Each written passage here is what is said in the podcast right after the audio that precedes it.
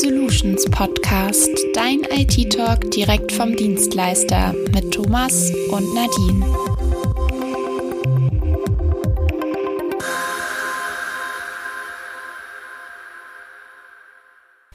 Herzlich willkommen zur achten Folge des B-Solutions Podcasts. Diesmal dreht sich alles rund um das Thema Datenschutz und da wir ja in einer unserer letzten Folgen schon über die Datensicherheit gesprochen haben, ergänzen bzw. vervollständigen wir diese mit dem heutigen Thema. Passend dazu haben wir heute einen besonderen Gast, der uns sämtliche Fragen bezüglich des Datenschutzes und Co beantworten wird. Was ich vorab auch noch erwähnen muss, dass ich diesmal leider Selbstgespräche mit mir führen muss, da mein Podcast-Kollege Thomas nicht dabei sein kann heute. Das heißt, heute dürft ihr nur mit mir Vorlieb nehmen. Aber ich würde sagen, wir fangen dann einfach mal direkt an und steigen voll und ganz in die Welt des Datenschutzes ein. Und beim Datenschutz geht es hm, ja, worum geht's denn hier eigentlich? Und ich würde sagen, das ist der perfekte Zeitpunkt, um unseren Experten mit einzubinden. Denn wer kann das denn besser erklären als unser heutiger Gast Dr. Sebastian Kraska, der Geschäftsführer der IITR Datenschutz GmbH? Und da gebe ich doch auch gleich mal die Frage einfach weiter. Und zwar, was ist der Datenschutz?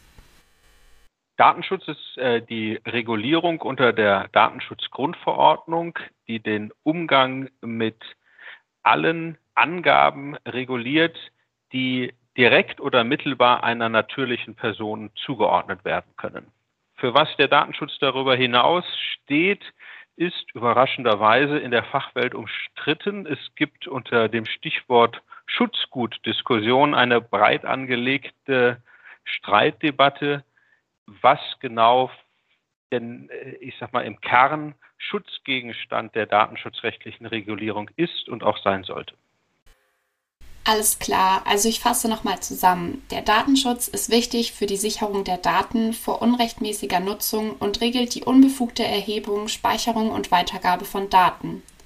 So, jetzt stellt sich aber noch die Frage, was fällt überhaupt unter den Datenschutz und warum ist er so wichtig?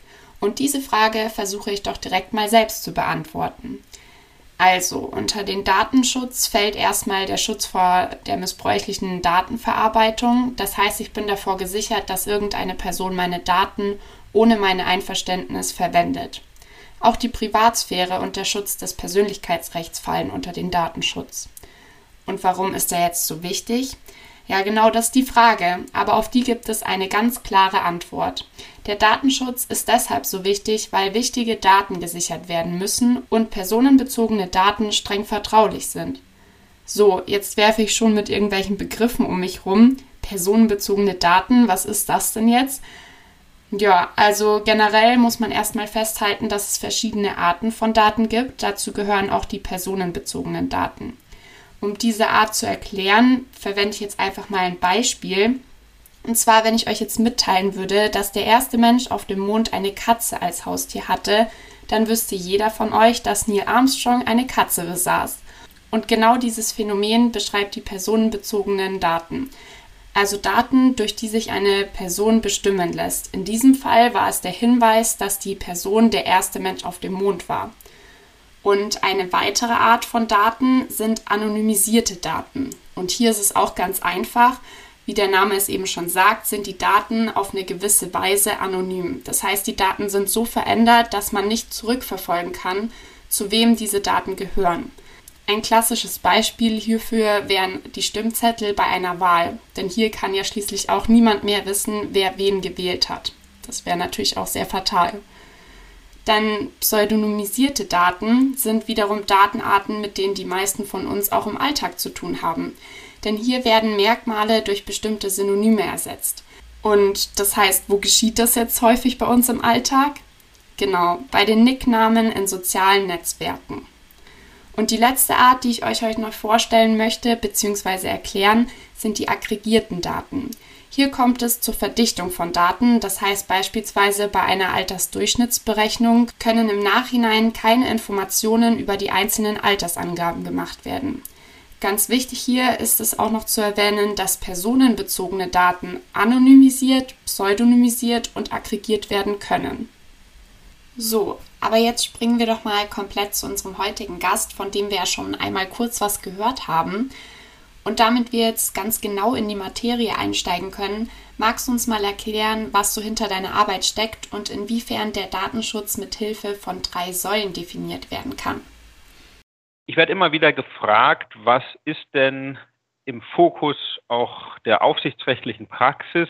Datenschutzrechtliche Themen gibt es viele. Ähm, äh, Möglichkeiten, was Unternehmen tun sollten, äh, äh, gibt es viele. Aber wenn man es versucht runterzubrechen, äh, was sollte im Fokus stehen? Und da haben wir ähm, versucht, äh, das äh, so zu verdeutlichen, dass wir eine kleine Grafik geschaffen haben, wenn ich die ganz kurz in Erinnerung rufen darf. Oben ist eine Art Tempeldach, ähm, das ist die innerbetriebliche Festlegung von Vorgaben, Datenschutzhandbuch oder Datenschutzrichtlinie, das also beschrieben wird, was muss jeder äh, im Unternehmen tun in bestimmten Prozessen.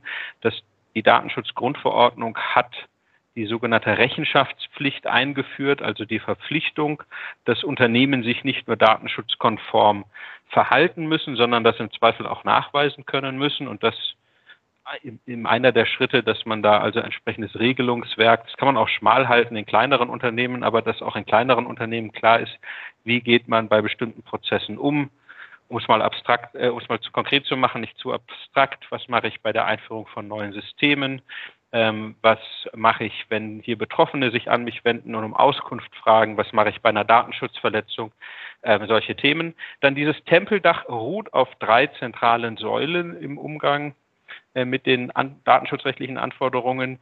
Die eine Säule ist das Thema Informationssicherheit. Ja, kein Datenschutz ist möglich, ohne dass die Systeme sicher sind. Ähm, das hat auch haftungsrechtlich die Datenschutzgrundverordnung dort stärker mit sich gebracht. Die zweite Säule ist die Bindung von Drittdienstleistern, wenn ich Datenverarbeitungsvorgänge an ein anderes Unternehmen auslagere, dass ich mich hinsichtlich der datenschutzrechtlichen und technischen Mindestvorgaben bei dem ausgelagerten Unternehmen vergewissert habe, möglicherweise unter Rückgriff auf Zertifizierungen und mit denen einen Datenschutzvertrag abgeschlossen habe. Und Säule Nummer drei ist das sogenannte Verzeichnis der Verarbeitungstätigkeiten, also eine grobe Beschreibung der Kerndatenflüsse im Unternehmen, für mich selbst relevant als auch für externe, wie zum Beispiel die Aufsichtsbehörde. Und der Tempel selbst fußt auf der Empfehlung und teils auch Verpflichtung, die Beschäftigten zu den Themen Datenschutz und Informationssicherheit auch zu sensibilisieren mit entsprechenden Trainingsmaßnahmen. Und bei diesen Themen unterstützen wir äh, unsere Mandanten. Wir haben verschiedene Werkzeuge entwickelt ähm, und sind auch beratend tätig, um Unternehmen durch diese Anforderungen dort zu führen. Perfekt, da haben wir schon mal einiges erfahren können bezüglich des Aufbaus, also was für ein, sagen wir mal, Gerüst hinter dem Datenschutz steckt. Und jetzt würden mich aber noch ein paar Dinge bezüglich der Datenschutzverletzungen interessieren. Also was ist eine Datenschutzverletzung überhaupt? Was ist eine Datenschutzverletzung? Äh, das ist letztlich jede jeder Verarbeitungsvorgang, der in irgendeiner Form rechtswidrig ist. Also das ist erstmal ein sehr breites Begriffsverständnis. Äh, es kann sein, dass ich mit äh, den ähm, die Daten an Personen gegeben habe, die nicht hätten auf die Daten zugreifen ähm, dürfen. Es kann sein, dass äh, Hacker mein System angegriffen haben und die dort die Daten in irgendeiner Form ähm, in falsche Hände geraten sind. Okay, alles klar. Und wann liegt dann letzten Endes eine Datenschutzverletzung vor? Also die Frage in der Praxis ist eher, wann liegt eine meldepflichtige Datenschutzverletzung vor? Also wann ist die Datenschutzverletzung so gravierend, dass sich entweder die Betroffenen und oder die Aufsichtsbehörde informieren muss. Ähm, das Datenschutzrecht ähm, ist dort so aufgebaut, dass man wenn der Verdacht besteht, dass eine Datenschutzverletzung vorliegen könnte, als erstes Mal den Sachverhalt genau erfasst in einer auch von, dem DS, von der DSGVO vorgegebenen Umfang und dann das sogenannte Risiko für die Betroffenen ermittelt. Und da differenziert man zwischen niedrigem, mittlerem und hohem Risiko. Ich habe bereits ja vorhin schon einiges über die verschiedenen Datenarten erklärt. Kann man denn auch bei den Datenschutzverletzungen von verschiedenen Arten sprechen? Und wenn ja, welche gibt es hier? Ja, also verschiedene Arten. Ähm, es, es, gibt quasi diese Risikoklassifizierung in Risiko ähm, niedrig, mittel, hoch und äh, dann ähm, schaut man ähm, in der Praxis bei der Frage der Meldepflicht, ob das eine Datenschutzverletzung ist, die irreversibel ist oder ob man Maßnahmen ergreifen kann, um die Verletzung wieder zurückzunehmen. Ich mache mal ein Beispiel. Wenn ein Hacker angreift und ihre Daten entwendet, dann ist das irreversibel. Die Daten sind weg. Wenn Sie die Daten versehentlich an einen Geschäftspartner schicken, die für dessen Augen nicht gedacht sind, dann können Sie gegebenenfalls eine Bestätigung von Ihrem Geschäftspartner erwirken, dass er die Daten gelöscht hat. Das heißt, Sie können den rechtswidrigen Verarbeitungszustand wieder zurücknehmen. Das können Sie bei einem Hacker nicht. Das ist in der Frage der Verpflichtung äh, zur Meldung dann ein ganz relevantes Kriterium. So gehen wir jetzt mal vom Worst Case aus. Das heißt, was bedeutet es für ein Unternehmen, wenn eine Datenschutzverletzung vorliegt und wie sieht das Vorgehen dann aus?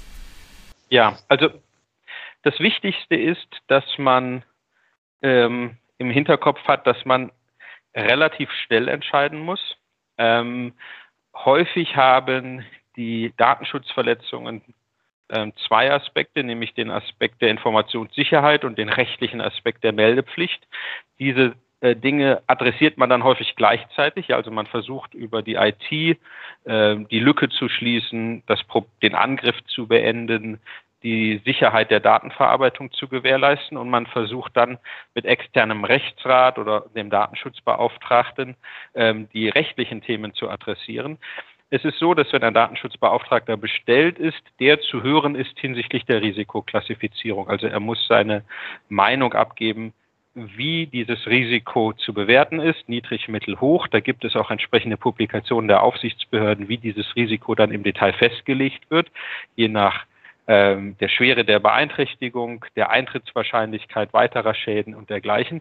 Bei einem niedrigen Risiko müssen Sie nicht melden, bei einem mittleren Risiko müssen Sie binnen 72 Stunden die Aufsichtsbehörde informieren und bei einem hohen Risiko ist zusätzlich zur Information noch äh, eine Information der Betroffenen zu erfolgen. Also das ist dann der Prozess, ähm, in dem Sie bei dem Unternehmen stehen.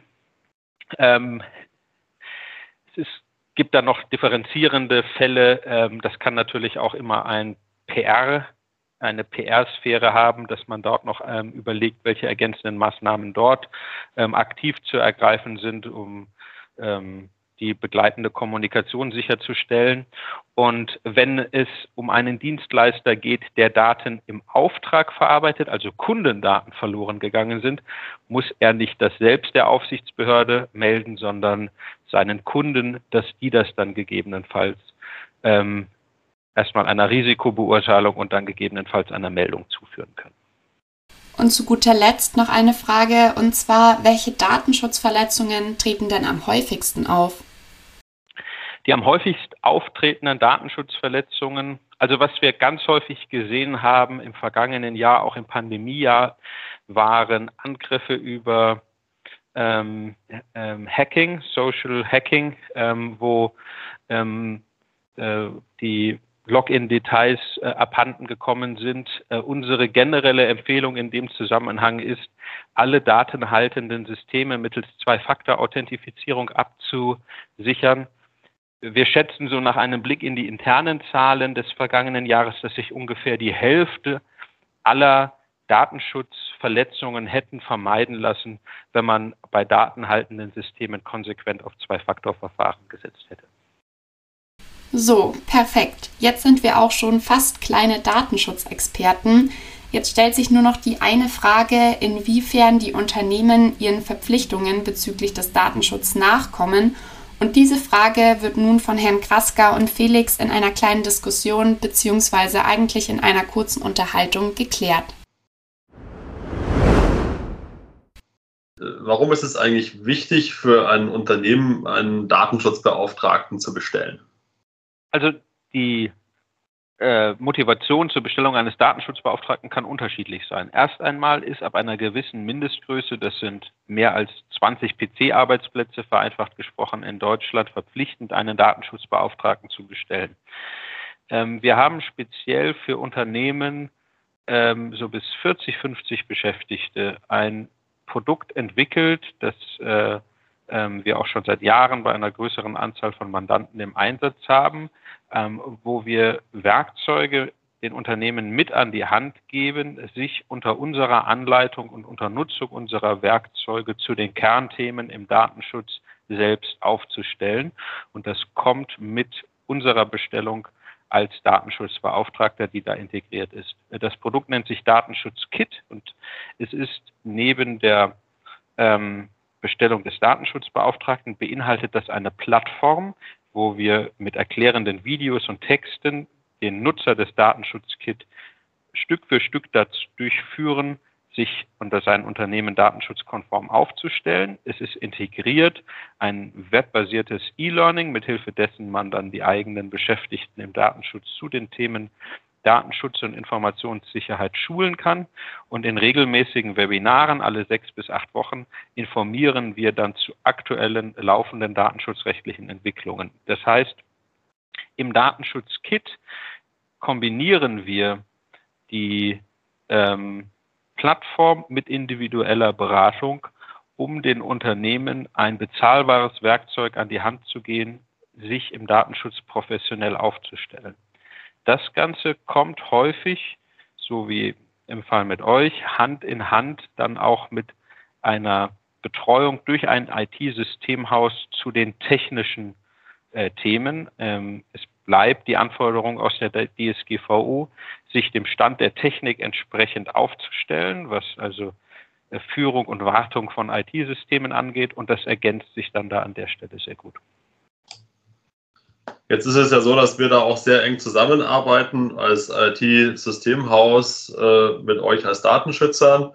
Ähm, das bedeutet, wie du schon eben ausgeführt hast, wir helfen unseren Kunden dabei, die technischen Anforderungen, die sich ergeben, möglichst sinnvoll und zielführend umzusetzen im Unternehmen und eben dadurch datenschutzkonform äh, das Unternehmen aufzustellen. Durch unsere Zusammenarbeit stellt sich jetzt natürlich die Frage, äh, ergibt sich durch diese, äh, ergibt sich durch diese Zusammenarbeit Datenschützer, IT-Systemhaus, Kunde irgendeine Abhängigkeit vom Kunden zum IT-Systemhaus? Macht sich der Kunde von uns dadurch abhängig? Ähm, oder ist er frei in seiner, äh, in seiner Auswahl des IT-Systemhauses und kann euch als Datenschutzbeauftragten trotzdem behalten? Das ist nicht verpflichtend äh, gekoppelt. Also da ist kein, kein Zwang, das gekoppelt zu halten. Wenn die Dinge gut laufen, und das hoffe ich sie, äh, wird hoffentlich kein Grund bestehen, die Verbindung aufzulösen. Ähm, aber es ist keine formale Koppelung an der Stelle. Ja? Genau. Also das beruht nicht auf rechtlichem Zwang, sondern äh, der sich auch hoffentlich realisierenden Erwartung, dass da naturgemäß Synergien bestehen und man dann bei euch hinsichtlich Informationssicherheit bei uns hinsichtlich datenschutzrechtlicher Beratung gut aufgehoben ist. Das ist äh, also die Motivation eher durch den Nutzen, den man da stiftet, nicht durch den Zwang. Ja, die Motivation, die teilen wir auch, haben wir auch durch die, durch die vielen Kits, die unsere bestehenden Kunden schon einsetzen, sehr, sehr positives Feedback erhalten und das als sehr, sehr schlanke Variante äh, wahrgenommen, ähm, diesen Themenkomplex Datenschutz einfach im Unternehmen ähm, äh, in der Selbstverwaltung in den Griff zu bekommen. Ja, wir haben versucht, die Werkzeuge, denn wir kommen an sich aus der Betreuung von Tochterunternehmen von größeren Konzernen, diese Werkzeuge runterzubrechen auf die Mindestanforderungen. Ich sage das vorsichtig, weil das ist, ich sage mal, aufsichtsrechtlich umstritten, dieses Wort. Gibt es sowas wie Mindestanforderungen überhaupt? Aber auf die Kernanforderungen runterzubrechen, dass das kleine Einmaleins, sage ich, äh, dazu immer, dass das kleine Einmaleins sitzt und darüber hinaus äh, wir dann auch mit den vertiefenden Webinaren dann auch tatsächlich ins Detail gehen zu den Themen, die dann spezifisch äh, je nach äh, Unternehmensausrichtung von Relevanz sind. So, das Gespräch würde ich jetzt mal so sagen, rundet doch das ganze Thema zum Datenschutz recht gut ab. Und da Thomas das Ganze heute leider nicht bestätigen kann, lassen wir es einfach mal so stehen. Und mit dem Gefühl, dass wir jetzt alles zum Thema Datenschutz wissen, können wir bzw. ich die Folge beenden. Bis zur nächsten Folge und bis dahin bleibt gesund und abgesichert. Und da Thomas das heute leider nicht sagen kann, kommt es halt von mir. Bis dann. Servus. Das war der B-Solutions Podcast, dein IT-Talk direkt vom Dienstleister mit Thomas und Nadine. Neugierig geworden? Höre auch gerne in unsere anderen Folgen rein und schau auf unserer Website vorbei. Wir freuen uns auf dich.